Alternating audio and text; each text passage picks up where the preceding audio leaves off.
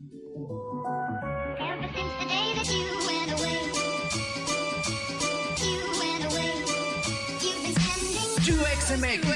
la comunidad de UX y diseño en español. Aquí encontrarás noticias, metodologías, tendencias y recomendaciones relacionadas a esta disciplina centrada en el usuario. Tendremos las mejores entrevistas con expertos en donde nos contarán sus experiencias y nos compartirán sus mejores consejos. Únete a la comunidad y acompáñanos todos los lunes en este viaje.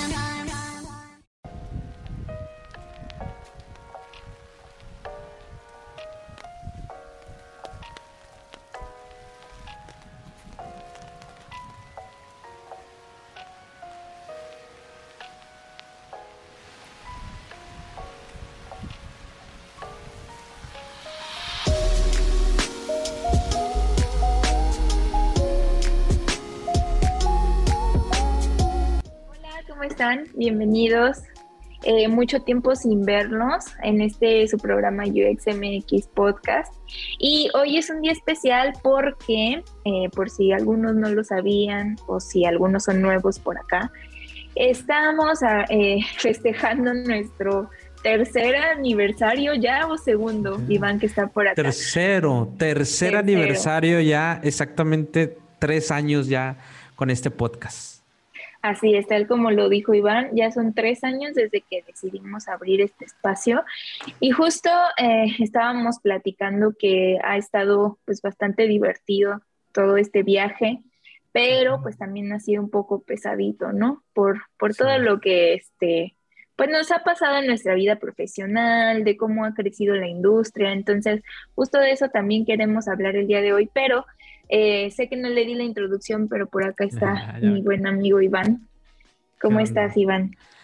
¿Qué onda, Jules? Pues muy bien, encantado de volver eh, a grabar contigo, este, de volver a platicar y charlar contigo en este, pues en este espacio. La verdad, ya tenía ratito de, no charlar contigo. Bueno, la semana pasada que nos juntamos nuevamente para empezar a planear la nueva temporada del podcast pero también muy contento por estos tres años. La verdad, este, realmente he aprendido muchísimo y pues también decidimos que este episodio sea más natural, ¿no? Como no, no hicimos tanta, tanta fiesta como creo que anteriores años. Creo que me gusta cómo estamos celebrando estos tres años, como debe de ser, muy tranquilos y, y disfrutando una charla como siempre la tenemos, ¿no? Como tú y yo, este, me gusta mucho tener charlas contigo sobre todo este mundo de, diseño experiencia de usuario, de mundo digital, de startups. O sea, realmente disfruto mucho de esa charla y creo que así es la mejor manera de, de, pues festejar estos tres años y pues muy contento, yo muy contento, de verdad. Este, yo también, yo también estoy contenta de, de, haber podido cumplir tres años con este proyecto. La verdad, como que nunca tuve así de, ah, esto va a durar bien poquito, ¿no? Nunca tuve como esa mentalidad de, esto va a tener un fin. Entonces creo que eso nos ha ayudado también, ¿no? O sea, como que no nos preocupa eh, mucho si, si este, esto va a terminar o si va a seguir, sino que como es algo que ya lo traemos más como por gusto y es recurrente para nosotros, creo que eso ha, funcionado bastante. Sí, es verdad. O sea, creo que nunca, nunca se vio, vamos a terminar, ¿no? Para nada. A lo mejor entre episodios o entre temporadas, a lo mejor por cuestiones laborales de cada quien dejamos de grabar, pero siempre sabemos de que, ah, bueno, después lo, volvemos a retomar y, y creo que esa es la actitud que siempre nos ha mantenido firmes y estar aquí ya tres años. Eh, realmente vamos a platicar sobre, sobre estos tres años, cómo hemos visto la evolución no solamente del contenido en UX, sino también de la misma disciplina, ¿no? De UX. Creo que en estos tres años ha pasado muchísimas cosas. creo que, que de eso va a tratar este episodio, muy natural, una charla muy padre y pues muy, pues muy contento, ¿no? Y mencionabas, mencionabas que cuando empezamos, si quieres vamos entrando en, calor. Este, pues sí. Platícame eh, ¿cómo, cómo era aquel mundo de contenido de UX digital, este, todo el contenido digital cuando iniciamos, ¿te acuerdas? Aquel 16, en junio, vamos a dejarlo en junio, en junio cuando iniciamos y nos juntamos, que en un día salió el nombre, en un día salió este, el intro Y, bueno, y también, este, ¿cómo, cómo has visto, cómo, cómo viste esa, esa parte de, si nos regresamos en el 2019? bueno, sí, este episodio va a estar variado, pero creo que todos lo vamos a centrar en uno y me gusta como empezarlo así porque creo que ha habido una evolución muy cañona en la industria eh, a partir de la pandemia que fue como un break para todos, para bien o para mal. Este, para mal, más que otra cosa para muchas personas en el mundo, pero que también tuvo como ciertas, este, no le quisiera llamar beneficios, sino áreas de oportunidad, ¿no? En, en el sector tecnológico. Entonces, em, bueno, no sé si les habíamos contado esta historia, pero pues sí es una historia un poco romántica, si yo lo, podría llamar. Em, hace ya justo tres años, mm, hablando desde mí y cómo me conecté con Iván, este, yo era consultora de UX y hacía UX design. Eh, entonces, pues era como una UX Team of One, ¿no? Hacía desde todo, desde research, desde este prototipado, también hacía UI, hacía de todo. Entonces, este, a partir de que conozco a Iván, pues pasa un tiempo que yo me cambié de trabajo y pues como en estos pequeños saltos, eh, me parece que el UX no estaba como tan adaptado como está ahorita, ¿no? Tampoco es que esté al 100%, pero yo lo percibo que este, ya tiene como un poco más de madurez. Entonces, eh, en ese entonces yo la verdad me la pelaba bien, bien cañón eh, con los equipos. Este, tenía que...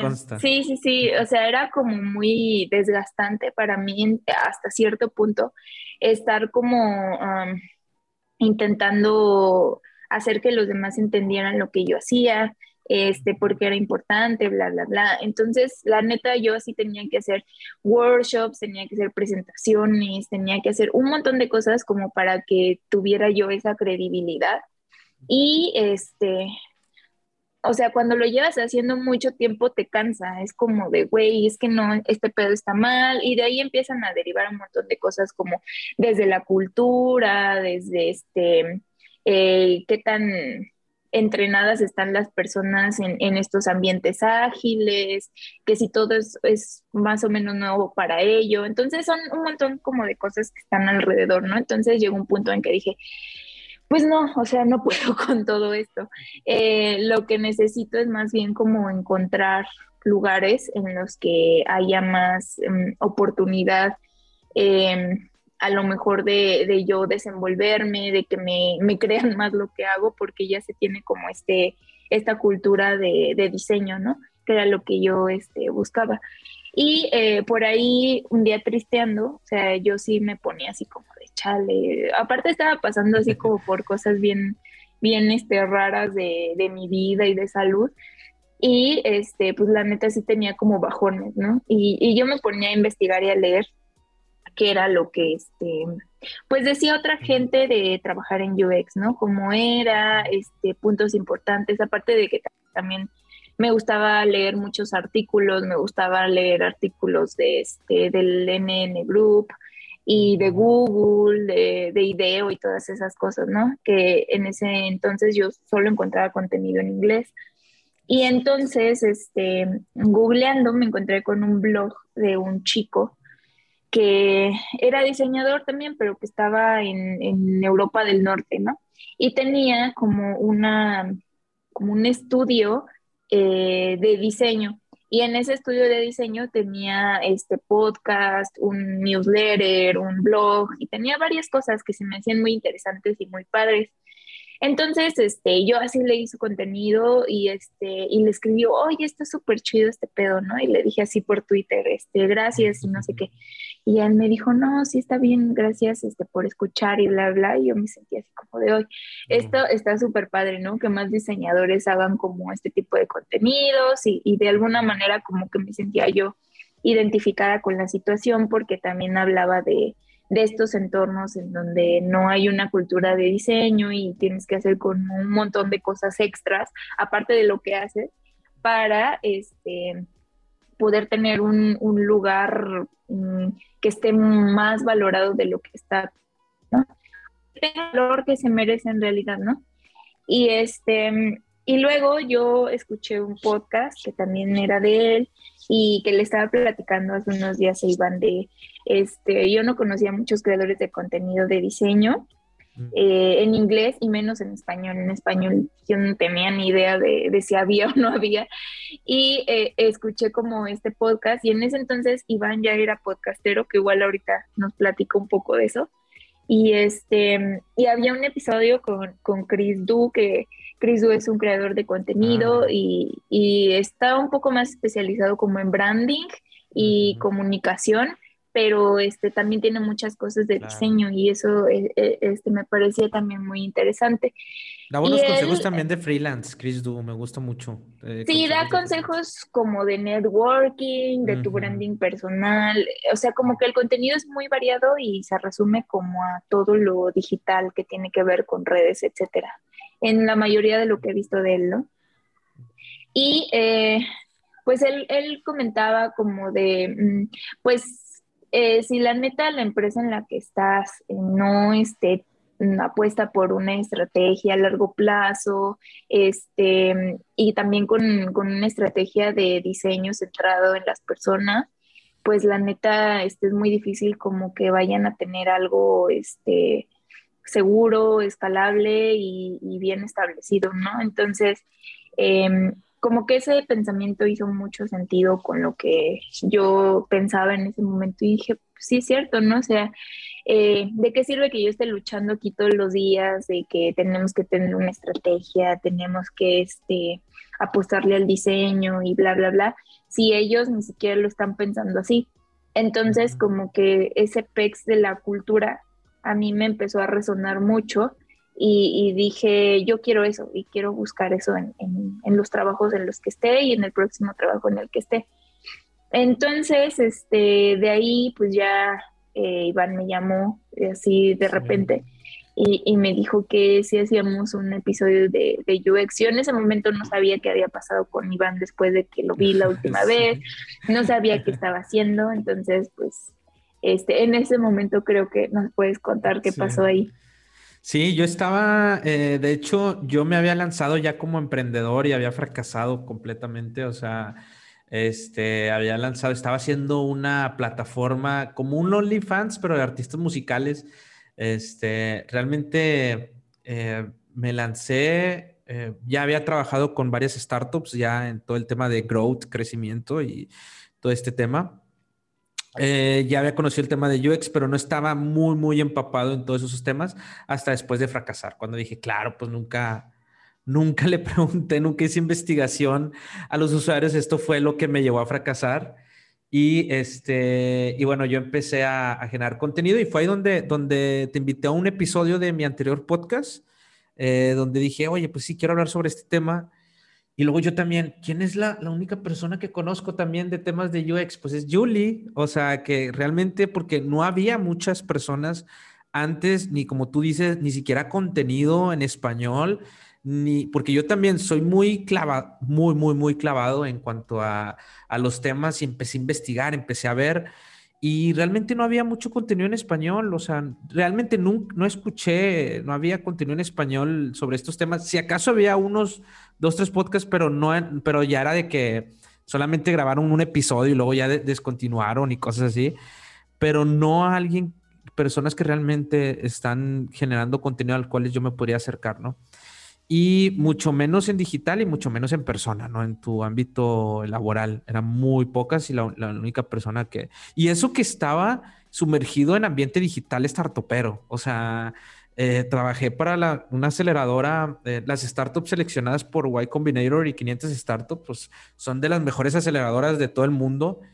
Y ahí en ese mundo startupero digital no había UX, UI designer. O sea, no había, no conocía la única persona que conocía eras tú, ¿no? Entonces te invité y dije, oye, pues voy a invitar a Julia a hablar sobre, sobre este tema en mi anterior podcast. Y creo que estuvo muy cool, me gustó mucho cómo, cómo surgió muy natural esa charla. Y fue ahí donde dije, oye, ¿por qué no mejor armamos este, un contenido porque precisamente quería descubrir dónde estaban todas esas personas como Yuli de UX UI metidas, ¿no? Este, en las empresas y las pocas que había no se les daba mucha exposición. Entonces dije, creo que hace falta contenido también en la TAM, o sea, en, en, Latinoamérica, porque había, como tú dices, sí había mucho en inglés, eso sí, en Europa, en Estados Unidos, pero en español no había, honestamente, o sea, no había, entonces ahí fue donde te invité y dije, oye, ¿qué onda, Jules? ¿Qué te parece si vamos a armar un, un podcast? Sí, justo esto que comentas es verdad. Eh, después de eso, me acuerdo que tú me dijiste como, ah, mira, investigué como que podcast y en español y la neta solo encontré tres, ¿no?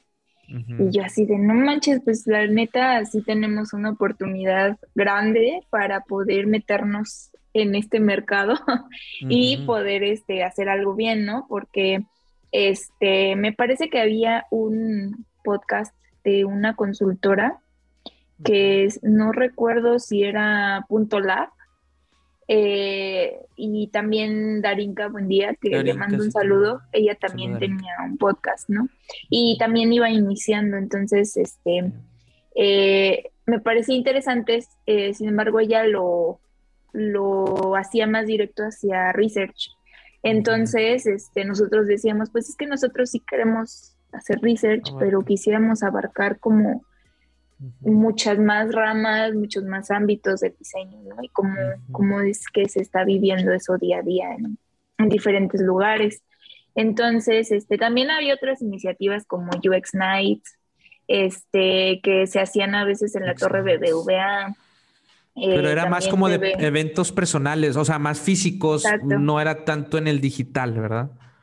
Sí, sí, sí, sí. También pues ya en ese entonces me parece que existía más mujeres en UX, o sea, sí había estas iniciativas, pero nosotros quisimos como meternos en, la audiencia, audiencia tal cual, ¿no? Este auditivo mediante un podcast.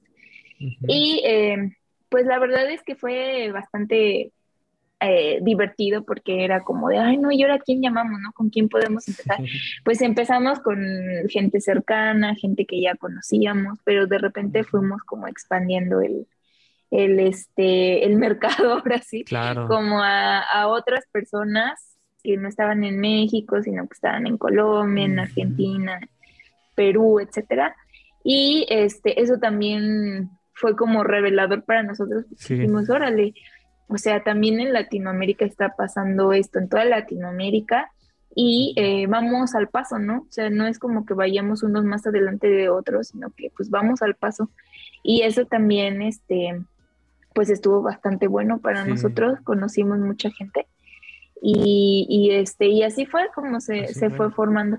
Y fue muy revelador. Este, fue muy revelador esa parte porque nosotros hicimos, la verdad, o sea, fue como vamos a hacerlo para México. O sea, bueno, fue como la audiencia de México y de repente, oye, que nos escuchen de Colombia, de Argentina y Chile. O sea, muy orgánico todo. O sea, no fue como, como pauta ni nada, sino eh, fue muy orgánico y eso fue como, wow, o sea, que nos escuchen de Colombia, de Chile, de Argentina.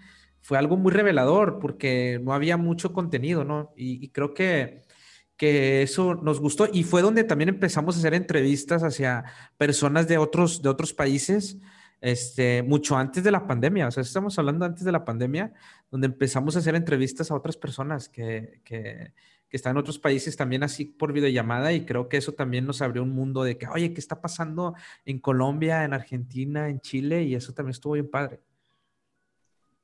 Sí, justo. Eh, me gustó como mucho todo, todo eso que tuvimos descubriendo y después ya nuestra sorpresa fue que existían un buen, un buen de comunidades y personas que hablaban del diseño y que creaban diseño. Y pues la neta está, está chido, ¿no? Como que sí haya como esta comunidad eh, allá afuera y que siga activa. Eso me, me impresiona mucho, ¿no? Como que todos los días vemos eso. Este sin embargo, también llegó un punto en el que ya estaba saturado todo de eso y pues ya todo era lo mismo, ¿no? Básicamente. Eh, también algo, otro punto que fue revelador para nosotros fue esta onda de los bootcamps, que si bien sí habían, siento que eh, a partir de la pandemia, que fue hace dos años, como que eh, siento que se disparó como la demanda eh, de UX en las empresas. ¿Y por qué? Pues eh, supongo que, y esta sí es como una suposición y también basado en lo que hemos observado allá afuera en la sociedad, es que la sociedad poco a poco empieza a perder contacto físico y empezamos como a este a cortar, bueno, no sé si cortar esa brecha o, no sé cómo sería, porque en cualquier caso podría ser así, eh, para comunicarnos mediante eh, la tecnología, medios digitales y, y, como expandirlos y explotarlos. Entonces, eh, siento que pues muchas empresas se vieron en la necesidad de acelerar su transformación digital, porque si de por sí ya estábamos en un periodo de transformación digital antes de, siento que esto como que lo aceleró mucho más, ¿no? Claro. Y creo que lo seguimos viviendo. Entonces, tiene sentido que eh, haya más oferta de este tipo de perfiles y por ende empezaron a salir más bootcamps, más este, cursos, más em, creadores de contenido que apoyaban también en ese sentido. Entonces, eh, siento que sí ha habido como esta evolución a comparación de cómo lo tratábamos al principio, ¿no?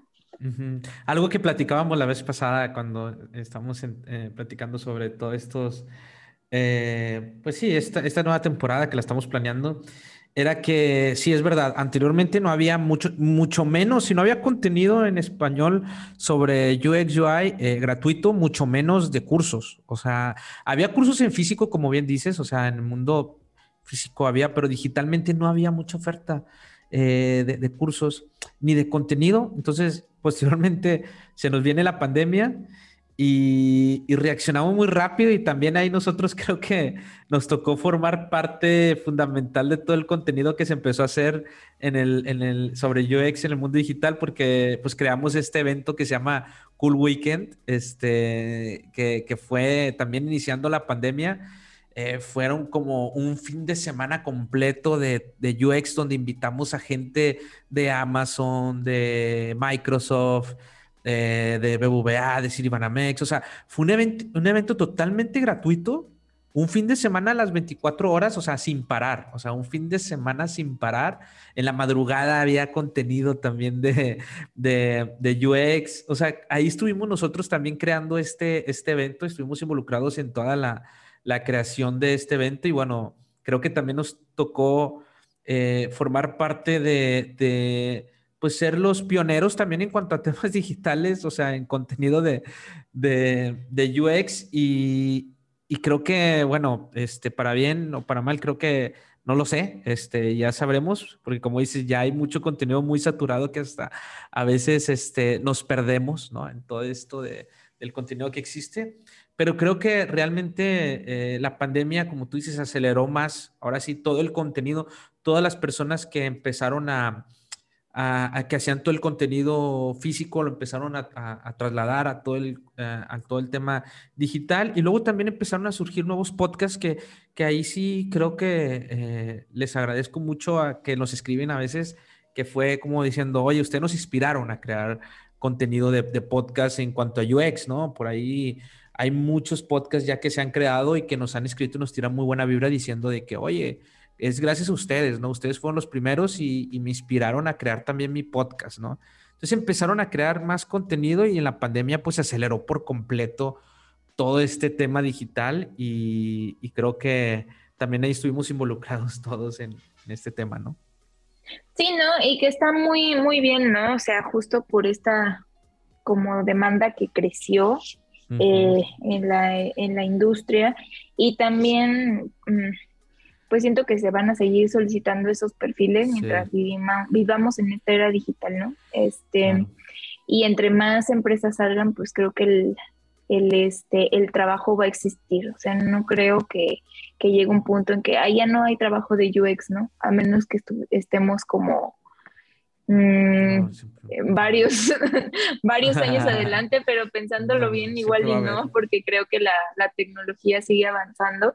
Entonces, pues eso, eso está súper bien y que existan como estas, este, estos medios, ya sean cursos, ya sean creadores de contenido, pues sí te facilitan mucho la vida y te ayudan porque a mí me ayudó La ventaja es que ahora hay más en español y más a tu alcance, o sea, ya, ya es más este, eh, fácil que lo obtengas a antes, ¿no? Que, casi no había como este tipo de cosas.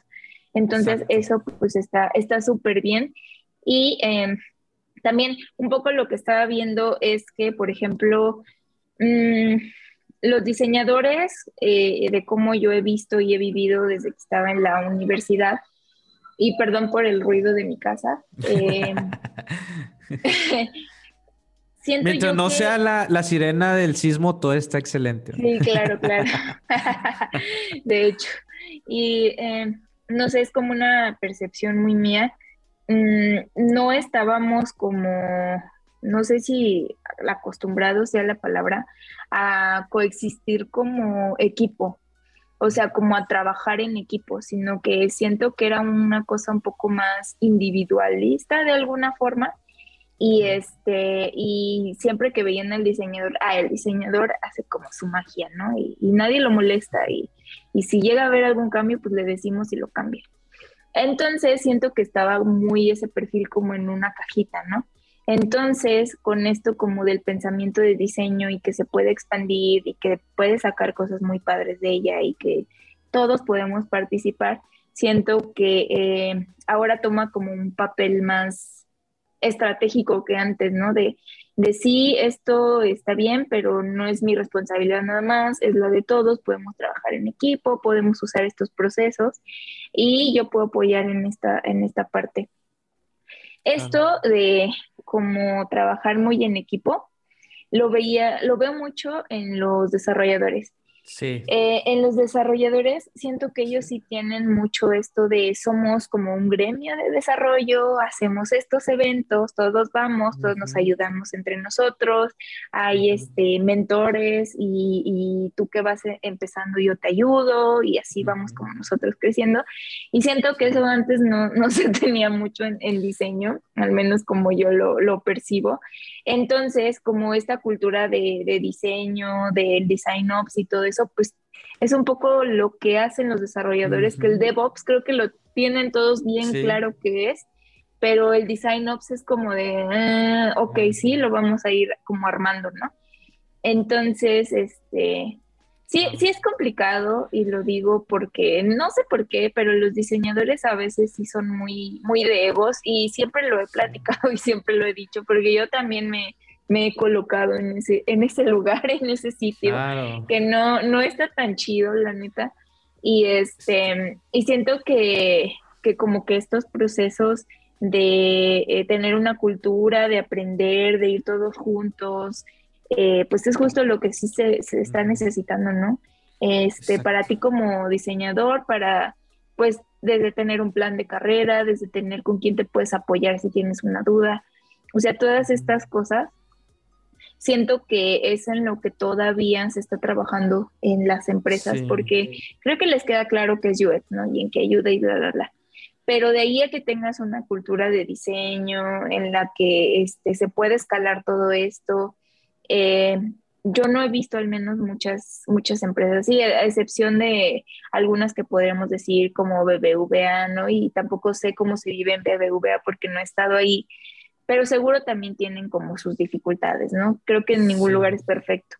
Entonces, este, creo que eso es algo que todavía se está trabajando a como yo lo percibo en muchas empresas, este, ya sea unicornios, ya sea como este, algunos bancos, eh, todavía como que no está muy, muy sólido ese, ese aspecto desde mi perspectiva y es algo que a lo mejor en Estados Unidos sí tienen súper claro y lo tienen bien, pero también pues, no todo es perfecto, ¿no? Pero siento que allá sí lo tienen más presente y aquí es algo que todavía está como arrancando y en pañales. Claro, como dices tú, creo que tenemos mucho que aprender de los desarrolladores porque llevan muchísimo en, tiempo más que, que, los diseñadores en temas digitales. De hecho, y viene todo el término de bootcamp. O sea, el bootcamp viene de, de, los desarrolladores, la forma de aprender por medio de bootcamp, eh, mucho de programación, porque, bueno, las universidades no cumplían esa necesidad de educar realmente a los desarrolladores en, en, en esos temas, ¿no? Entonces, ellos tuvieron que buscar por sí solos una manera que sea más viable para poder ingresar al mundo laboral. Este, y bueno, por eso ellos tienen mucho, muy adelantado, tenemos mucho que aprenderle. De hecho, hay mucho que aprenderle este, a los desarrolladores en ese sentido y creo que ahí podemos ver muy bien cómo, cómo pues por eso ya se están adaptando estos de bootcamp, ¿no? Todo este tema, este em, formato de bootcamp también a diseño, ¿no? Porque viene mucho de, de los desarrolladores. Este, y como dices tú, ellos ya tienen muy avanzado la forma de trabajar. Creo que también otro, otro problema que, que, se tiene mucho en diseño es este cambio de términos, ¿no? Que de hecho dice Jacob Nielsen, tiene una muy buena, un buen video ahí de la inflación palabraria que existe en el UX, eh, que creo que a lo mejor no pasa tanto en, en, en desarrollo. Sí pasa, pero no tanto como en UX. Creo que en UX existe una inflación palabraria, ¿no? Porque hablamos de UX UI, luego hablamos de que ahora es Product Designer y luego hablamos de que es un, o sea, empezamos a, hablar todos estos términos y él menciona, eh, Jacob Nielsen en uno de sus videos, eh, que, que eso puede afectar también a la disciplina. ¿Por qué? Porque si le empiezas a cambiar el nombre, dice, ha cambiado el término de UX se ha llamado de muchas maneras anteriormente, ¿no? Human Certain Design y bla, bla, bla. O sea, como que empieza a decir, los tiene bien, muy bien mapeados. Y sí creo que eso eh, afecta a la disciplina porque todo el conocimiento, el background que has tenido anteriormente, eh, ahora cambia de nombre. Entonces es como que se pierde todo lo que has aprendido. Dice, la historia siempre se ha llamado historia desde los tiempos de Homero, ¿no? Él menciona de que... Y entonces todo el conocimiento siempre se ha trasladado eh, de, un, de, cambio. Entonces, si cambiamos el nombre, que no, pues ahora es, no, yo no soy UX UI, ahora soy Product Design y luego también... Y además que varían así por cosas súper, súper pequeñas. Y es ahí cuando entonces, ¿cuál es la diferencia? O sea, no hay una diferencia así súper, súper clara que tú digas, ah, claro, por eso es esto. Siento que, este, yo también, yo también creo eso, que... Mm, o sea, entiendo como estas Mm, perfiles que puedan ser más especializados en algo, pero por ejemplo, un UX research de un UX designer, este, el UX designer también puede hacer research, ¿no? Y, este, y entonces está haciendo research y te preguntas, ¿pero es UX research? No, es UX designer. Entonces, como este, no sé, como que es muy, muy extraño, como cómo puedes saltar de uno a otro, ¿no? Es como si te pusieras varias cachuchas, ay, ahora voy a hacer esto y esto y esto, entonces, pues no, a mí la verdad no me gustan esas etiquetas de que, así ah, yo soy UX o yo soy tal. O sea, yo, eh, como siempre lo he dicho, yo siempre digo, yo soy diseñadora y ya. Entonces, este, siento que sí está bien complicado porque, em, pues lo vemos como todos los días, ¿no? Que sale algo y sale el otro. Hay perfiles especializados que sí lo entiendo y otros que pues sí, la rayita de diferencia es mínima. Entonces, eh, no sé por qué se da este fenómeno en realidad em, y por qué lo están necesitando tanto. Eh, alguna vez platicando con, unos colegas decían que el diseñador de producto era más eficaz que un UX. Y yo decía, pero pues ¿por qué no? O sea, pues ¿qué hace el de producto que no hace el de UX? Y me dicen, no, es que hace esto, esto y esto. Y yo, pero pues también el UX lo puede hacer, o sea, entonces no, no encuentro como cuál es la diferencia. Supongo que porque el término de UX es más, mm, puede como abarcar muchas cosas, porque es diseñador de experiencia de usuario, entonces, eh, experiencia de usuario, pues que es una experiencia, ¿no? Entonces, este, cuando te pones como a lo mejor definir las cosas, es esto, esto y esto y esto, y tú dices, ah, ok, pero la experiencia es diferente del producto en términos de definición. O sea, una experiencia es resultado de la interacción con algo, etcétera. Y un producto, pues es un producto, ¿no? El resultado de todo un proceso de diseño de producto. Entonces, este, pues digo, está chido como escucharlo así, pero no, no es que pase, ¿no? O sea, un diseñador UX no se limita solamente a medir la experiencia o diseñar la, experiencia, sino que también pues está haciendo producto al final del día. O viceversa también. O sea, por ejemplo, eh, entiendo y entiendo muy bien la diferencia, como tú dices, entre un UI designer que se especializa en el diseño de interfaz, o sea, Eh, y ahí sí tienes que tener cierto conocimiento, ¿no? Este, entiendo, entiendo ahí. Sí, es más, conocimiento como técnico acerca de cómo funcionan las interfaces, qué, es lo que se requiere, etcétera. Y sí, existe como una diferencia.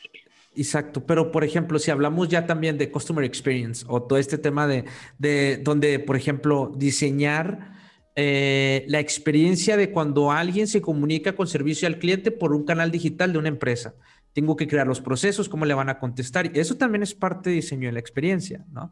No es una interfaz como tal, pero sí diseñan la experiencia de cómo te vas a comunicar o cómo va a reaccionar la persona que está eh, atendiendo al usuario o al cliente. Y eso también es parte de diseñarla, ¿no? Ahí también entra el diseñador. Pero sí empieza como hay ciertas aristas porque eh, eh, está, entiendo, el tema de experiencia abarca mucho, o sea, abarca demasiado, ahí es donde a lo mejor se puede perder. Pero creo que, que si empezamos, por ejemplo, a, a, dictar, inclusive a, hablamos de service design, hablamos de customer experience, hablamos de UX design, o sea, empezamos a hablar de muchos de estos términos y creo que ahí es donde, donde creo que estamos fallando Exacto. Aparte, creo que hay que tener la capacidad de, construir los términos, ¿no? O sea, este, a mí sí hay algo que estoy un poquito en contra. Es como, ah, pues eh, la NN Group dice esto y es esto, a fuerza. Ajá, ¿no? O este Google dice esto y tiene que ser esto a fuerza. O la Interaction Design Foundation, quien tú quieras. Entonces, este. De hecho, ellos pues son los culpables porque ellos buscan perfiles de. O sea, por ejemplo, Google. No digo que NN Group ni Interacción, sino por ejemplo, Google o Facebook que de repente le ponen, oye, busco un product designer y luego yo busco un UX UI designer y luego todas las startups o todas las empresas, ah, vamos a copiarnos a ellos y vamos. O sea, y cuando es lo mismo, probablemente, nada más que ellos en su empresa le llaman de una manera y, y en la otra empresa le llaman de otra manera. Y, claro. y así pasa. Sí, y aparte como, como yo lo percibo es como todos estos términos salieron de la industria tecnológica, tal cual.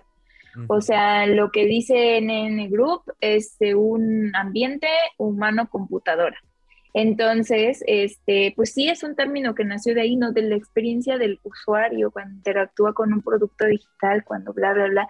Por eso existen todas estas heurísticas de Nielsen, del estado del sistema y de bla, bla, bla, porque sí está como más arraigado a un sistema computarizado, digital, un entorno de un usuario. Entonces, este, pues dice, sí, eh, tiene sentido que el diseñador de experiencia de usuario haga todo esto, ¿no? Porque está como velando por esa experiencia que se produce entre la interacción humano-computadora. Pero, eh, como deconstruyendo un poco los términos, yo como lo veo es, la experiencia de usuario es sí se diseña, ¿no? O sea, sí, sí la diseñas eh, completamente y también la mides. Entonces, este, la experiencia de usuario es independiente del diseño de producto y tú podrías decir, pues sí, ¿no? Porque una cosa es la experiencia y otra cosa es el producto. Pero cuando tú diseñas un producto, también estás pensando en experiencias, en qué es lo que le quieres dar a la gente, cómo quieres que se sienta, etcétera. Entonces, pues son términos muy compenetrados, ¿no? Que no deberían de ser distintos porque son parte de un mismo proceso de crear, diseñar un producto y lanzarlo y medirlo. Entonces, este, pues siento yo que eh, a mí personalmente sí me gusta más el término diseñador de producto porque creo que eh, durante el recorrido que haces para diseñar un producto, em, prevés todas estas aristas, las tomas en cuenta. y mides la experiencia de alguna forma, ¿no? Porque eso es, hace alguien que diseña un producto. Entonces, el user experience siento que, que sí es un término que nació completamente de, de esta era digital que se empezó por allá por los 80s, 90s y eh, que ha prevalecido hasta nuestros días, ¿no? Y, y, que se ha vuelto más relevante.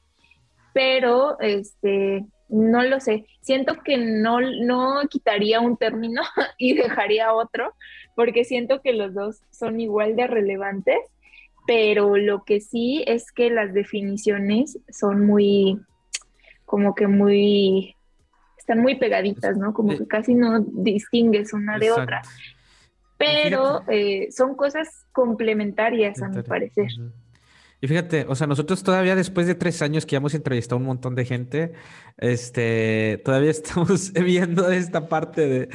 y les cuesta trabajo también este, diferenciarlo, o sea, no es fácil porque pues ni yo, o sea, es como de, para mí todo es como el diseño, ¿no? Ya sea del producto o servicio y ya no me complico, me olvido así de todo, de, ah, experiencia de usuario, lo que sea, y este, y voy como con esa bandera, pero eh, pues sí existen estos términos, ¿no? Entonces, sí está, está, bien complicado como de definirlos y, que estén bien diferenciados porque están dentro de, una misma cosa.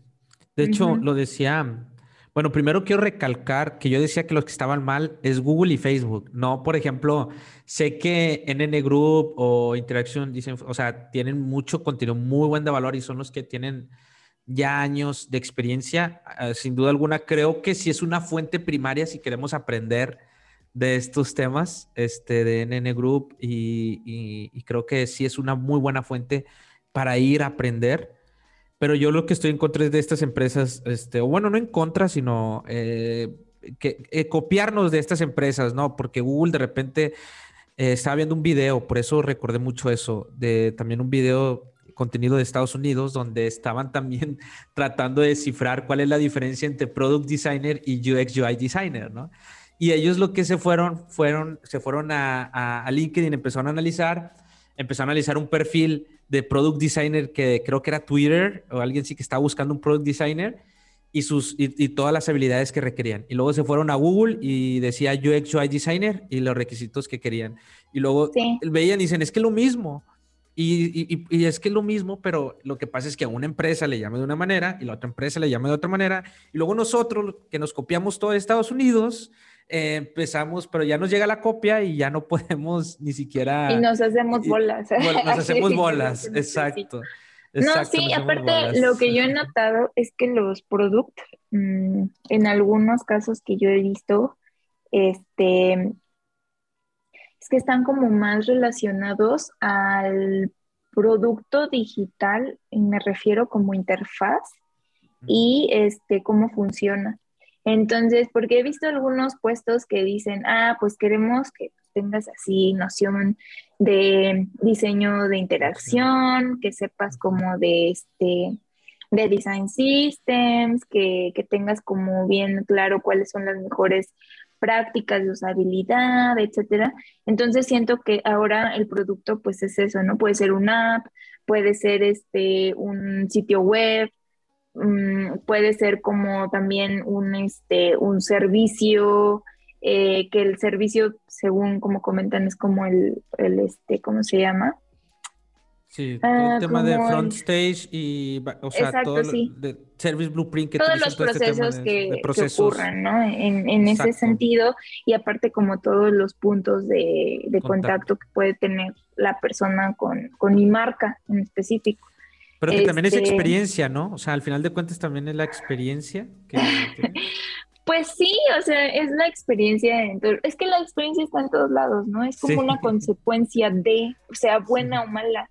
Entonces, em, pero sí, lo que he visto es que el producto está más acotado para, para eso, ya sea como una app o, que es en lo que estás trabajando. Completamente. Sí, porque eh, suponiendo esto, eh, en un mundo físico, si yo soy diseñadora de producto, eh, digamos, y hago muebles, ¿no? Un mueble pues, es un producto.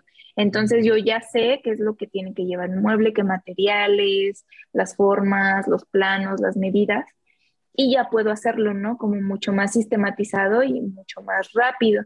Y en el caso del producto también, o sea, si yo soy diseñadora de producto de apps, pues ya sé que tiene que llevar una necesita una arquitectura, necesita este, componentes, eh, guidelines y todo para yo poder como hacerla. Entonces siento que es, es lo que más está acotado el diseño de producto como tal, que tienes que hablar con todo el, o el demás equipo, pues eso es un hecho, ¿no? Porque cuando tú diseñas un producto, pues está marketing involucrado, está también el equipo de desarrollo involucrado, porque ellos son los que lo van a hacer como realidad. Este, están como tus jefes y tienes como que ser capaz también de, manejar como todo esto, ¿no? Y cómo se van involucrando en lo que tú estás haciendo. Entonces, este, para mí eso es más específico lo que es un diseñador de producto, pero pues también están estos casos que dices, ¿no? Que, que meten como de sí y, y también este, esta parte de UX que tienes que hacer como este eh, research, tienes que hacer como los experience map, pero eso ya siento que es parte de, ti, ¿no? Como tu proceso de diseño. Son cosas básicas en todos los, procesos de diseño. Entonces, sí, sí es más como esta onda que dices de, esta, ¿cómo dijiste del problema de los términos? inflación palabraria, dice Jacob. exacto, inflación palabraria, que no sé si es porque quieren que se vea más chido o que se escuche más, más cool no lo sé, pero yo siento que los procesos de alguna forma para abordar los problemas son los mismos, ¿no? Solo van variando cómo es que los vamos colocando. Y este, pues yo siempre voy a decir que todo es como diseño de productos y servicios digitales. Yo así lo, lo acotaría. Sí, yo también creo que diseño de productos y servicios digitales creo que, me, me agrada porque creo que eh, definitivamente este, mm, es, un, creo que también es la madurez de las empresas, también depende mucho de las empresas, la madurez, al final de cuentas el mercado es el que manda, entonces las empresas también tienen una inmadurez ahorita todavía en cuanto a estos temas, por ejemplo, ahorita, hoy en la mañana precisamente, eh, estaba con unos alumnos y les estaba, ellos tenían miedo, ¿no? De aplicar para empresas porque dicen, es que no sé si tenga la experiencia, no tenga el conocimiento.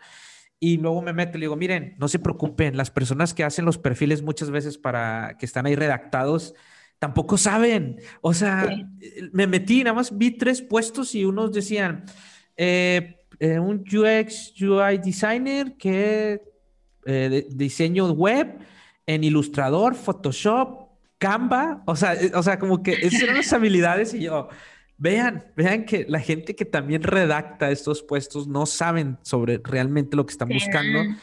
Y muchas veces eso también afecta, también en tu misma empresa no saben, oye, quiero a alguien que venga y me haga pantallas bonitas, ¿no? Y, ah, pues vamos por un diseñador de UX, ¿no? Y, y, y, ahí es donde, donde realmente este, creo que también afecta muchísimo en las, en las empresas ese cero conocimiento que se tiene y creo que también es gran responsabilidad de las empresas de, realmente educarse y que busquen realmente lo que, lo que necesitan y apoyarse de las personas que tienen experiencia y que sí saben, que ya hay un montón, ya hay, personas que tienen experiencia, que las busquen. Si están buscando, yo le diría, si alguien está escuchando este podcast, que es, está buscando eh, diseñadores de experiencia, que primero se acerque con alguien que tiene experiencia para que le haga primero una auditoría, un diagnóstico de qué, cuáles son sus necesidades y a partir de ahí lo, lo empiece a, guiar esta persona para que diseñe el perfil que necesita, ¿no? Y, y, eso, porque si no, eso afectaría muchísimo y afecta muchísimo también a la disciplina de, de UX. O sea, creo que sí. Sí, completamente. Aparte de algo que he visto es que ya últimamente eh, he visto desaparecer poco a poco esos puestos de UX UI, afortunadamente. Eh, este, y, que tú te, metías y pues la vacante era para hacer web, básicamente, ¿no? Entonces, pues decías como de, mm, me parece como raro y un poco falso. Y este, porque era justo eso, es que lo queremos para hacer una página web y ya. Cuando ya existen un montón de cosas automatizadas que te hacen páginas web, pero bueno. sí, no code, exacto, sí, ya existe un montón. Entonces, este, siento que sí ya han desaparecido poco a poco y que ya buscan como un poco un perfil más especializado. Y también aquí entra un poco esta, esta onda de los bootcamps, ¿no? Que, que platicábamos que no estamos nada en contra de los bootcamps. De hecho, hasta colaboramos un poco con Coder House y, Coder House se me hace muy padre porque sí tiene como bastantes cosas. Eh, pero pues obviamente un bootcamp de tres meses no te va a preparar para absolutamente todo lo que te espera, ¿no? En, la industria. Ese también. Entonces, eso también es algo que, pues tenemos que tener en cuenta. Siento que su propuesta de valor es muy buena, porque ellos se comprometen a buscarte trabajo o que te incorpores en una empresa. obviamente este, en un nivel de trainee, ¿no? En un nivel como este de voy empezando, entonces tengo que ir empapándome todo esto para poder subir más y pues aprender más. Entonces creo que la clave aquí es nunca dejar de investigar, de estudiar, de, de ver qué, qué, es lo nuevo. Eh, porque sí, o sea, yo cuando empecé a trabajar en esto, mm, no tuve un bootcamp, no tuve como este, ni cursos ni nada. Te aventaron a nadar, así de que aviéntate a nadar y órale, tú sola. este, me tocó como empezar a investigar un montón, ¿no? Porque de repente, este, cuando empecé a hacer, digamos, eh, más específicamente UI, hice algunos procesos como de investigación este, pues la verdad hacía como las cosas, pero decía, es que no sé si esto esté bien o esté mal, o sea, ¿quién me puede como instruir a hacer, a, ver si sí, ¿no? Entonces, pues ya me tocaba como de investigar un buen y un buen, un buen, y de repente me daba cuenta como de, no, pues la neta, ni al caso, ¿no? Debería más bien como tomar este, este, estos otros como caminos, etcétera. Y este, y entonces, pues hasta el día de hoy, eh, pues sigue pasando, ¿no? De que hoy, hoy ya existe como esto, entonces tenemos que investigarlo para aplicarlo y a ver cómo le hacemos. Entonces, este, pues sí, o sea, ser diseñador creo que es una tarea de todos los días, de estar investigando, de estar viendo qué pasa, de pedir un montón de retroalimentación, porque la retroalimentación es súper clave en esto. A mí me ha servido bastante como apoyarme de, otras personas que se dedican a lo mismo que yo. Y, y les platico, es que hice esto y esto y esto, pero no estoy segura, ¿tú qué opinas? ¿no? Y, ya como que pues, te pueden dar una retroalimentación y, y puedes como seguir avanzando con eso. Pero sí, o sea, en tres meses no vas a aprender UX realmente. Puedes aprender las bases, pero creo que lo que te lleva como a ese punto en el que te puedes sentir en confianza y tranquilo con tu trabajo y lo que haces, es en la práctica tal cual, ¿no? Claro. Y, la práctica a veces suele ser muy dura. Caótica, caótica, definitivamente. Creo que eh, eh, en verdad, como, como bien dices, no estamos, o, como platicamos la vez pasada también, no estamos en contra de los bootcamp. Creo que los bootcamp es una buena solución que existe hoy en día, ya que las universidades no están cumpliendo con formar este, diseñadores, ¿no? En ese sentido. Creo que los bootcamp es lo mejor. Me gustan más que los cursos pregrabados, honestamente. Los cursos pregrabados los puedes utilizar como un apoyo, como cualquier contenido que existe ya un montón, o sea, en YouTube, nada que no puedas encontrar en YouTube, a lo mejor sí vas a encontrar algo más conciso en un curso pregrabado, pero no te van a, aventarte un curso pregrabado no te va a hacer eh, eh UX mm, para nada. Un bootcamp, como bien dices, tampoco. O sea, en tres meses no vas a ser una persona UX, pero, como, pero creo que es la mejor solución que existe hoy en día. Sobre todo, creo que como decíamos, eh, es, no estoy en contra de los bootcamp, sí de los bootcamp que te prometen que en tres meses vas a ser un UX UI designer, porque nos ha tocado que hay personas que salen de los bootcamp y no tienen la experiencia necesaria para eh, realmente eh, eh, pues abordar un problema, ¿no? Este, o ayudarte en ese sentido. Justo. Y aquí quiero retomar lo que estás diciendo porque es bien importante. Y te acuerdas que platicábamos que cuando estuvo Benjamín acá con nosotros, este, él nos mencionaba que no puede haber senior sin junior, sí. O sea, eso es un hecho, ¿no? pero ¿quién eh, va a acompañar a esos perfiles juniors en el camino? Eh, porque necesitan eso, ¿no? Necesitan que los estés mentoreando, que les estés dando seguimiento para que ellos puedan aprovechar al máximo eh, lo que está pasando ahí, sus habilidades, explotarlas más, este, ser como cada vez más grandes, ¿no? En ese aspecto.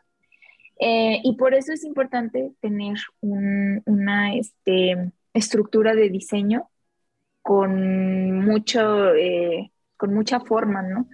Y con mucha presencia también, eh, desde tu líder, que tu líder eh, esté al pendiente de ti, que te inspire, eh, que sea alguien en, quien tú confías, que puedas tener a otras personas este, apoyándote en ese aspecto, que también te sientas en confianza con ellas y que puedan tener como esta, estas este, acercamientos, estas reuniones, estas ceremonias, sí está, es súper, súper importante, ¿no? Para ti, no, no solo como diseñador, sino como profesional. Y, este, y en este sentido que estamos hablando de, de, que saliste de un bootcamp y no sé qué, pues es aún más necesario, ¿no? Porque muchas veces los que requieren como estos perfiles son startups. Seamos sinceros, o sea, como que así, ah, este, soy una startup joven, entonces requiero como un UX. Y, y, y este, como no tengo este, mucho presupuesto, pues voy a tener que este, tener estas opciones que está completamente bien, ¿no? Porque también en una startup aprendes un montón de cosas y este y aprendes a los golpes y eso pues es algo, algo muy Se te queda más grabado el, el, aprendizaje. exacto, no es lo mismo venir de una agencia, venir como de un lugar como con más estructura a meterte en una startup y mucho menos una startup que pues no es un unicornio, ¿no? Como algunas otras. Entonces, eh, el, el, ambiente startupero me gusta porque aprendes mucho. Mm, este, de todo. O sea, el negocio está tan cerca de ti que aprendes un montón de todo. Entonces, este, pues sí, o sea, te metes al startup y puedes como empezar a tener un montón de estos problemas que ya hablamos y por eso es importante que tengas un partner, una persona eh, con más experiencia que tú, que lleve más tiempo, que sepa mejor los procesos, para que te pueda guiar y te puedas apoyar en ella. Eso sí es bien importante y hay casos en los que a los diseñadores los avientan ahí y a ver cómo le haces, ¿no? Tú con esto que tienes, a ver cómo le haces, pero quiero esto. Entonces ahí es como cuando pueden empezar de, híjole, ¿cómo le hago, no? ¿Cómo empiezo? ¿Con quién hablo para, para este tipo de cosas? Y por eso sí se me hacen muy importantes que existan estas figuras que en algunos casos les pueden llamar design managers, en, en otros casos este, mentores de, de, diseño, gente que esté ahí como, como un pilar para que te puedas apoyar de, de ellos, ¿no? Y, este, y también algo muy importante que que ese mismo grupo de diseño te inspire a ser eh, mejor diseñador, a aportar más, a sentirte tranquilo con tu trabajo y en confianza. Eso para mí es muy, muy importante. Sí, definitivamente. Creo que, que lo que pasa es que con un bootcamp tienes todo, o sea, trabajas sobre un proyecto imaginario muchas veces donde todo el ambiente está totalmente controlado y puedes controlar todo, ¿no? De que está fría, está todo controlado, un ambiente muy, muy controlado, ¿no? Y, y, en una, cuando ya te metes al mundo real, te das cuenta que no, que no todo está controlado, que, que, te vas a topar con muchas cosas, que es, o sea, y ahí empiezan los problemas. Y creo que, como tú dices, creo que esa figura de mentores creo que es fundamental. Muchas veces no la tuvimos, tú y yo no la tuvimos este, honestamente, tú y yo lo aprendimos a golpes, o sea, fue aprendiendo ahí a golpes, pero creo que porque también no existían, cuando tú y yo iniciamos, no existían también perfiles más desarrollados, o sea, no existían los seniors, ¿no? No existían, o sea, porque apenas estaban formándose los seniors y los managers, ¿no? Yo creo que hoy en día sí ya podríamos encontrar este, algunos seniors, este, algunos managers ya bien formados que pueden ayudar y que creo que ahí, como mencionábamos la vez pasada, creo que la figura del mentor es fundamental este, hoy en día para las empresas. Así que si algún diseñador de experiencia de usuario, alguien, alguien, un diseñador que esté ahí en su empresa y que esté solitaria, ¿no? Esta persona ahí dándose a golpes, busquen, busquen mentoría, hablen con, sus, con sus líderes y digan, oye, levanten la mano y que digan, necesito a alguien con más experiencia al cual yo pueda rebotar estas ideas, ¿no? Y rebotar hacia, hacia, hacia la, que me ayude sobre todo muy estratégicamente hacia dónde vamos con el, con, con esto que estamos diseñando. Entonces creo que sí es fundamental buscar ayuda. Sí, algo que yo les recomendaría a los diseñadores que van empezando es que busquen un lugar en donde tengan una estructura de diseño definida y que sí haya como esta oportunidad de, de crecimiento, o sea que si yo entro siendo un junior, que pueda tener como estos saltos de ser un mid, ser un senior, y si soy un senior, poder apoyar a los demás para ir ayudándonos entre nosotros, o sea, no ser como los cangrejos de que los bajan a todos para no subir, sino más bien como que entre todos nos ayudamos para subir y este y quienes van empezando, nosotros también los ayudamos para estar de ese lado. O sea, como que es, este tipo de estructura sí es muy importante para tu carrera como profesional y como UX, y lo digo como alguien que no tuvo esas cosas, ¿no?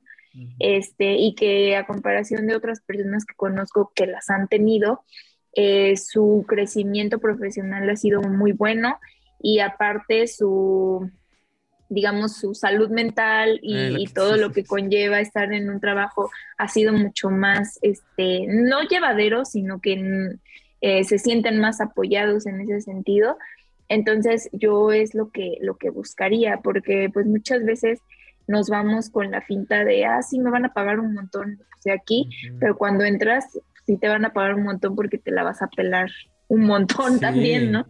Entonces, este, yo pensaría eso, yo si fuera la Yuli del pasado y que fuera iniciando, la verdad sí me fijaría más como en el lugar en el que, en el que voy a entrar. Eh, porque algo que he visto es que sí es, hace una diferencia enorme desde que puedes tener un plan de carrera y lugares a donde poder crecer hasta donde puedes tener ese apoyo, ¿no? Eh, de compañerismo de un lado a un lado. Y, también algo bien importante es los líderes de, diseño en este caso, pues sí tienen que ser personas que, pues que escuchen, ¿no? A su, a su equipo, que sean empáticas, que les interese el crecimiento de los demás, o sea, son muchos factores que la verdad siento que, sí podrían tomar en cuenta para, empezar a trabajar en esto.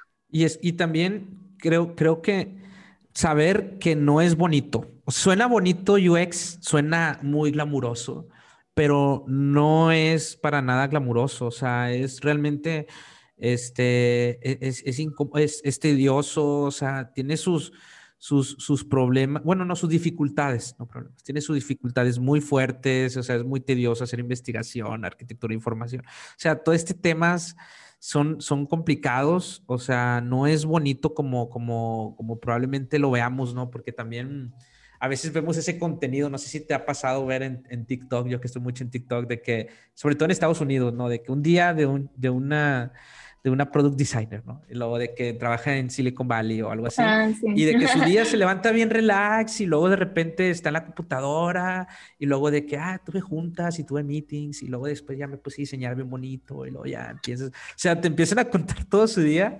y, y, no es así. O sea, no es así.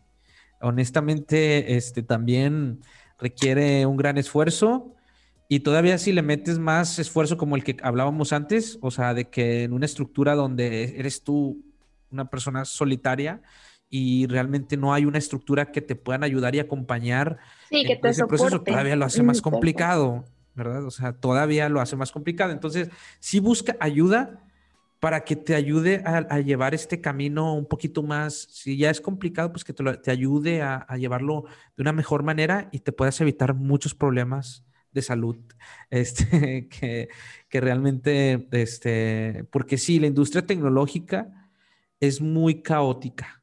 Eh, piensas que, que, nos tenemos que mover rápido. Yo ya cambié mi mentalidad, o sea, yo no voy y no, no trabajo con proyectos de que vayan rápido, sino yo le apuesto más a un proyecto a largo plazo, ¿no? este, más que rapidez, porque la rapidez he visto caer muchas empresas y muchas startups perder dinero. Hemos visto, que hemos visto muchas empresas y startups por quererse mover rápido y realmente no querer moverse a una distancia, de, a obtener un pensamiento más a largo plazo. Entonces, yo creo que yo le diría al Iván ahorita que, que tú mencionas cuando regresabas, eh, ¿qué le diría al Iván de antes? Es busca proyectos donde la cultura realmente busquen resultados o busquen eh, que tengan un pensamiento a largo plazo en cuanto a lo que están construyendo, ¿no? este, es complicado, sí, pero creo que, vale la pena, vale la pena tener una cultura donde eh, se busque em, ese, ese, ese, pues sí, perdurar ¿no? en, el camino y que busquen diseñar un producto, un servicio que realmente perdure, que en 10 años siga estando y no rápido, ¿no? Este, y, creo que eso, eso es algo que hay que tomar mucho en cuenta, ¿verdad? También a la hora de, buscar proyectos. Sí, y también, o sea, ya llevamos una hora hablando, pero es que este tema tiene un montón de aristas en realidad, ¿no? No pasa nada, sí. Y este, esta parte de... Mm, en México estaba viendo, por ejemplo, que sí eh, hay estudios que sí dicen que las personas como que saltan de trabajo de trabajo muy pronto, o sea, que no duran a veces ni los tres meses, porque el ambiente laboral no les gusta, porque se siente que no los valoran, porque no, no tienen oportunidad de crecimiento. Y entonces, como escuchando todo esto, yo digo, pues chale, sí, es que justo no hay esa cultura de soporte, ¿no? No hay como algo que que te diga, ah, pues bienvenido, este, mira, lo que queremos aquí es saber qué es lo que es ahorita y cómo podemos nosotros ayudarte a crecer en la empresa, cómo podemos hacerte sentir más seguro, en confianza. O sea, eso no existe en muchísimos trabajos. Y pues por eso la gente se va, ¿no? Como de, pues es que, güey, aquí nadie me pela, ni siquiera tengo oportunidad de crecimiento, pues ¿qué me espera, no? Entonces, esto pues pasa un montón también en, la industria tecnológica y yo personalmente he visto a muchos colegas que saltan de trabajo en trabajo cada tres meses y lo publican en LinkedIn. Entonces yo digo, chale, pues, ¿qué pasó ahí, no? O sea, como por qué estaba sucediendo este fenómeno y por eso creo que sí deberían poner más ojo las empresas en eso, o sea, retener el talento y no tanto tenerlo y, y ya, o sea, porque muchas solo se concentran en eso, no lo tengo y listo, no me importa lo demás, ya estás ahí y ya es tu trabajo. Pero ¿qué tantas empresas se preocupan en realidad por retener el talento, hacerlo crecer, etcétera? Son muy pocas. Entonces, eh, algo que, que yo noto como deficiencia en el sistema de capital humano es eso. O sea, que no se están centrando en eh, que las personas tengan un plan de carrera, que puedan crecer, porque ¿qué va a ser a largo plazo mejor? Una persona que tienes ahí, que sabe cómo conocen los procesos, eh, sabe perfectamente eh, cómo, cómo atender algún, alguna situación de emergencia, a que si metes a una persona en el mismo nivel y entrando y que no sepa cómo, que, cómo reaccionar, ¿no? O sea, obviamente te conviene mucho más tener a alguien que, vaya creciendo, que vaya madurando, que vaya adquiriendo un nivel de seniority, a estar metiendo y sacando personas, porque nunca vas a tener como ese, eso que, tienes a comparación de lo otro, ¿no? Y, esto es lo que está pasando y lo que yo noto mucho. En lugar de hacer crecer a los perfiles que tenemos, eh, se nos hace fácil como traer a otros de afuera y luego estos otros de afuera, no sé, mm, pueden ser muchos factores que no les gusta la cultura, que no les gusta bla, bla, bla, y, y salen, entran y salen, entran y salen. Entonces, nunca tienes como esa madurez que necesitas. Y este y eso sí no lo tienen muchos lugares, estoy segura. Y hay estudios incluso que los comprueban. Si quieren, luego les pasamos los links de lo que dice, de lo que estoy diciendo para que no digan, ah, sí, lo dice así como al aire, ¿no? No, es que en realidad sí, está pasando, ¿no?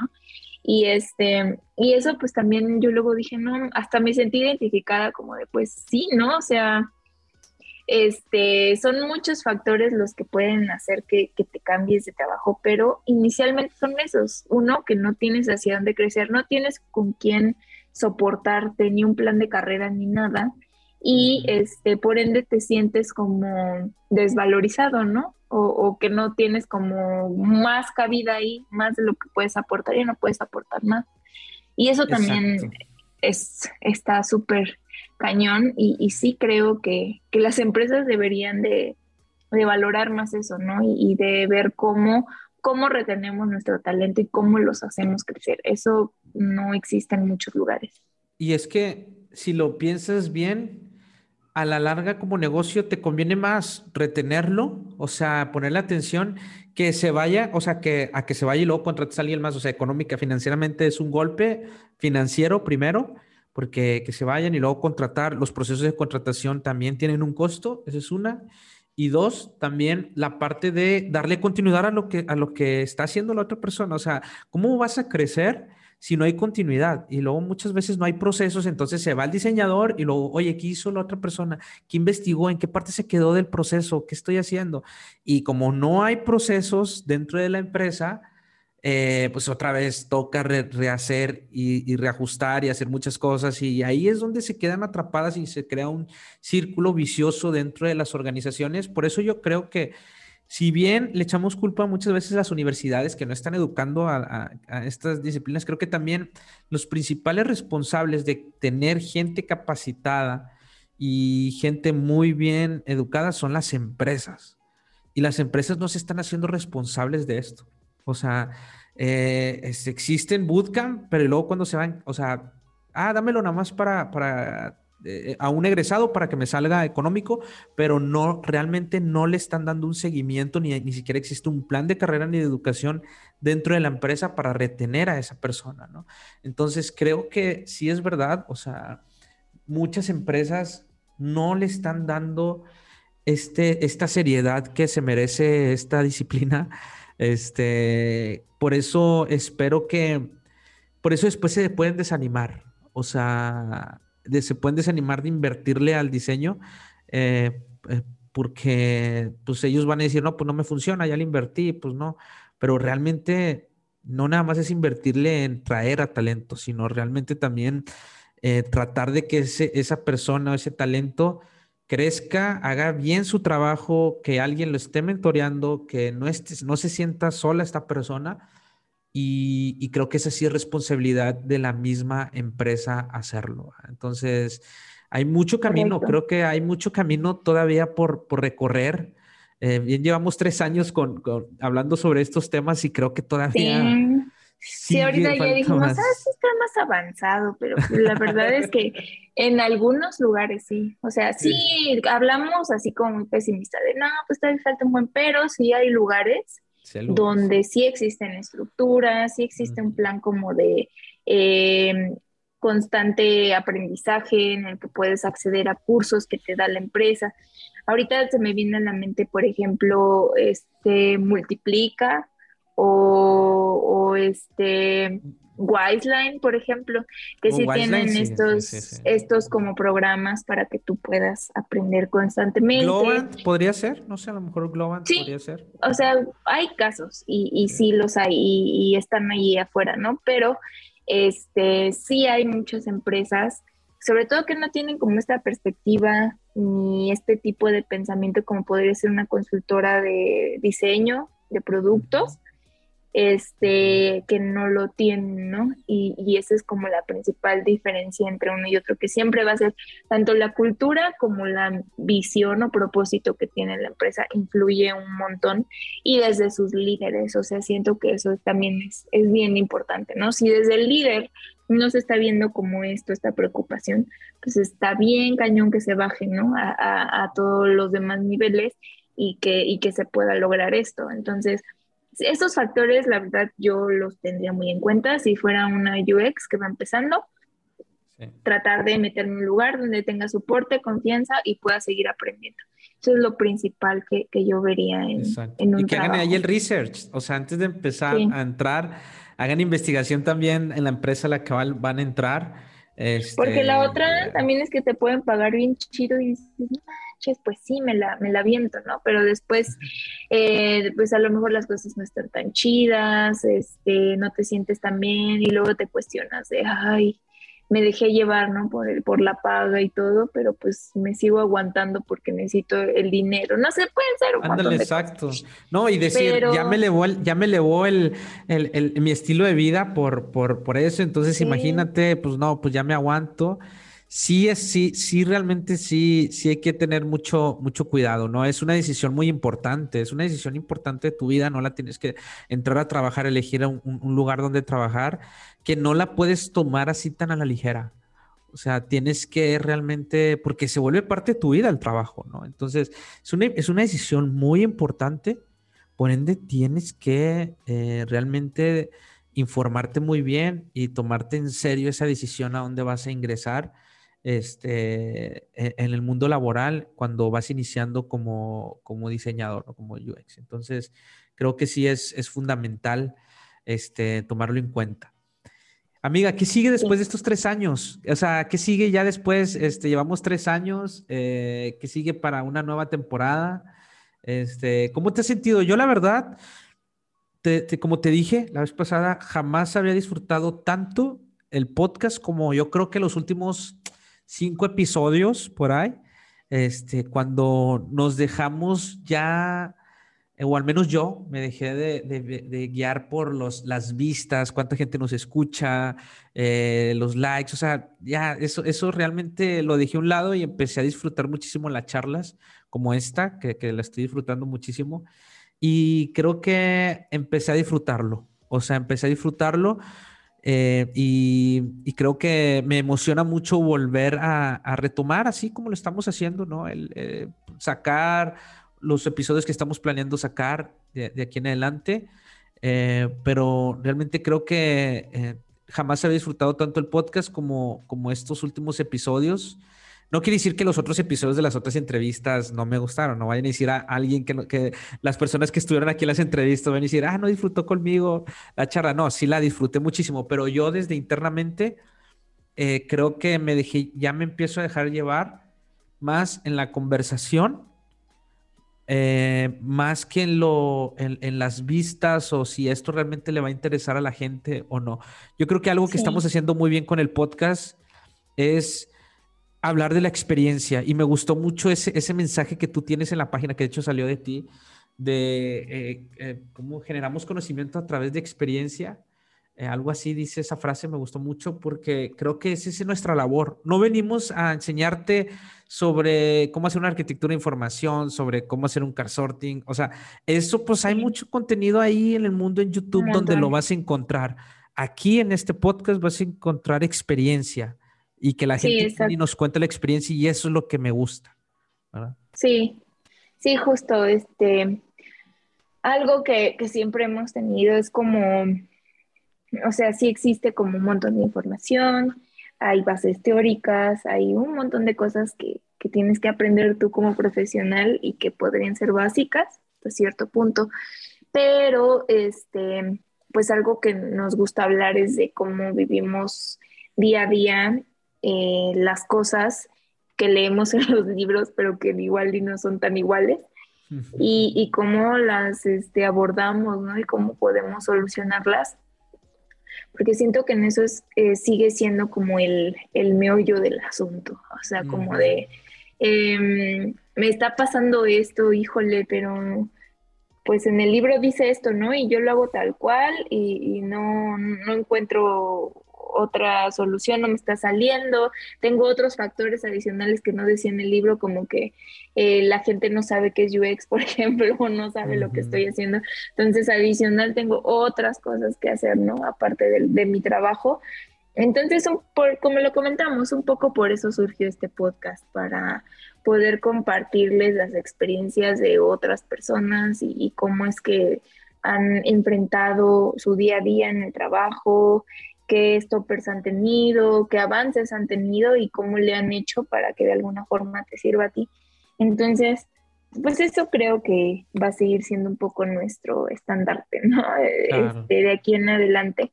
Y pues también yo creo que les estaremos preguntando por nuestras redes qué les gustaría escuchar en, estos próximos episodios.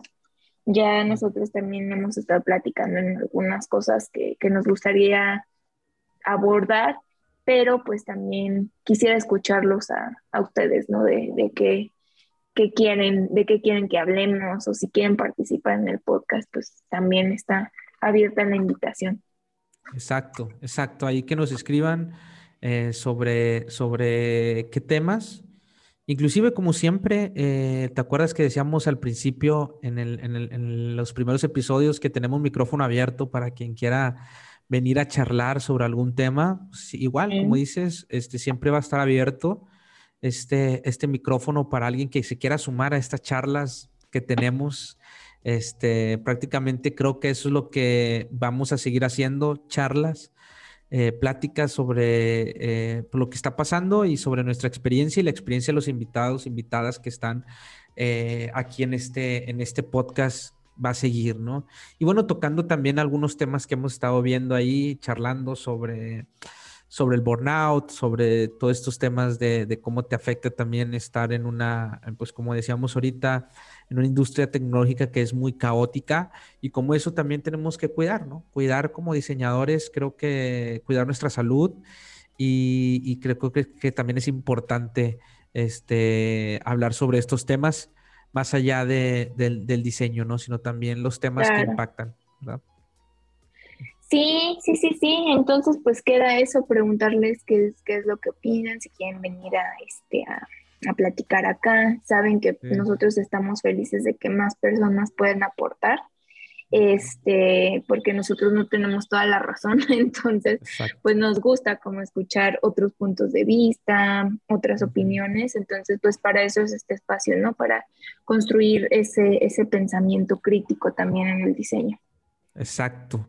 Y yo, pues me queda, no me queda más que decirte, amiga, que muchas gracias por estos tres años. Eh, realmente he aprendido muchísimo eh, de ti, de, este podcast, de este espacio que creamos, créeme que he aprendido un montón. O sea, jamás me voy a arrepentir. O sea, jamás. Eh, creo que ha sido de las cosas más importantes que he hecho este, en mi vida generar este espacio porque me ha ayudado mucho en mi vida personal y en mi vida profesional, ¿no? Este espacio que sin, sin ti no se hubiera creado. Entonces te agradezco por estos tres años que, estamos cumpliendo y que se vengan más, eh, muchos más años, a ver si después que tengamos, no sé, ya este, 50 años o algo, a ver qué, qué nos depara, ¿no?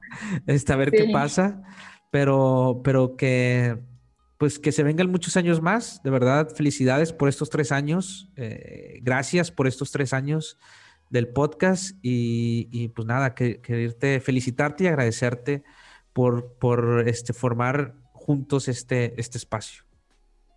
No, gracias a ti también. Creo que sin ti este espacio no existiría, literal. O sea, creo que fuiste como la primera persona que, que tuvo la, la, iniciativa y yo solamente como que te seguí y dije sí a fuerza, o sea, de alguna forma ya lo traía ahí, pero tú fuiste como ese punto de flexión de, órale, esto, esto era lo que faltaba para que hicieras esto, ¿no? Entonces siento que, esto está muy chido y, este, y pues eres uno de los dos pilares más importantes, ¿no? Entonces siento que sin ti no existiría esto, no, no sería UXMX Podcast. Entonces igual gracias a ti y gracias a todos los que nos han escuchado desde un inicio y a los nuevos, este, las nuevas personas que nos escuchan, pues también bienvenidos. Si este es tu primer episodio, pues igual gracias por escucharlo. Y pues vamos a seguir haciendo contenido a ver hasta cuándo. Yo creo que hasta, cuando ya, ya este, digamos, ¿no? igual se los comunicaremos, ¿no? Como de, este, esto es un hasta pronto, pero por ahora pues sigamos haciendo contenido que es lo que nos gusta. Nos gusta, exacto, sí, y como bien dices, eh, muchas gracias a la gente también que nos ha escuchado durante estos tres años, que ahí nos escriben y, y realmente están siempre atentos y atentas por, por el episodio que cuando va a salir, inclusive muchos están escuchando me, han escrito ahí en el, en, el, en el, Instagram de que voy en el episodio 30 o en el episodio 32. Eh, pues de verdad, muchas gracias por, por, por, estar ahí escuchando y se lo avientan como si fuera una serie de Netflix. Entonces, este, de verdad, muchas gracias a todas las personas que están. Y bueno, pues este, a las que son nuevas también. Eh, muchas gracias y espero que te unas de aquí en adelante a más episodios y que nos acompañes en este viaje de experiencias. Así que Muchas gracias y bueno, Jules, pues este, nos vemos en otro episodio, ¿no? Nos vemos en el siguiente y gracias por todo. Felices tres años. Nos vemos. Bye. Bye. Bye. UX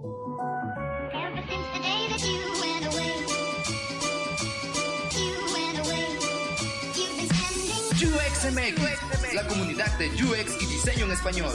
Aquí encontrarás noticias, metodologías, tendencias y recomendaciones relacionadas a esta disciplina centrada en el usuario. Tendremos las mejores entrevistas con expertos en donde nos contarán sus experiencias y nos compartirán sus mejores consejos. Únete a la comunidad y acompáñanos todos los lunes en este viaje.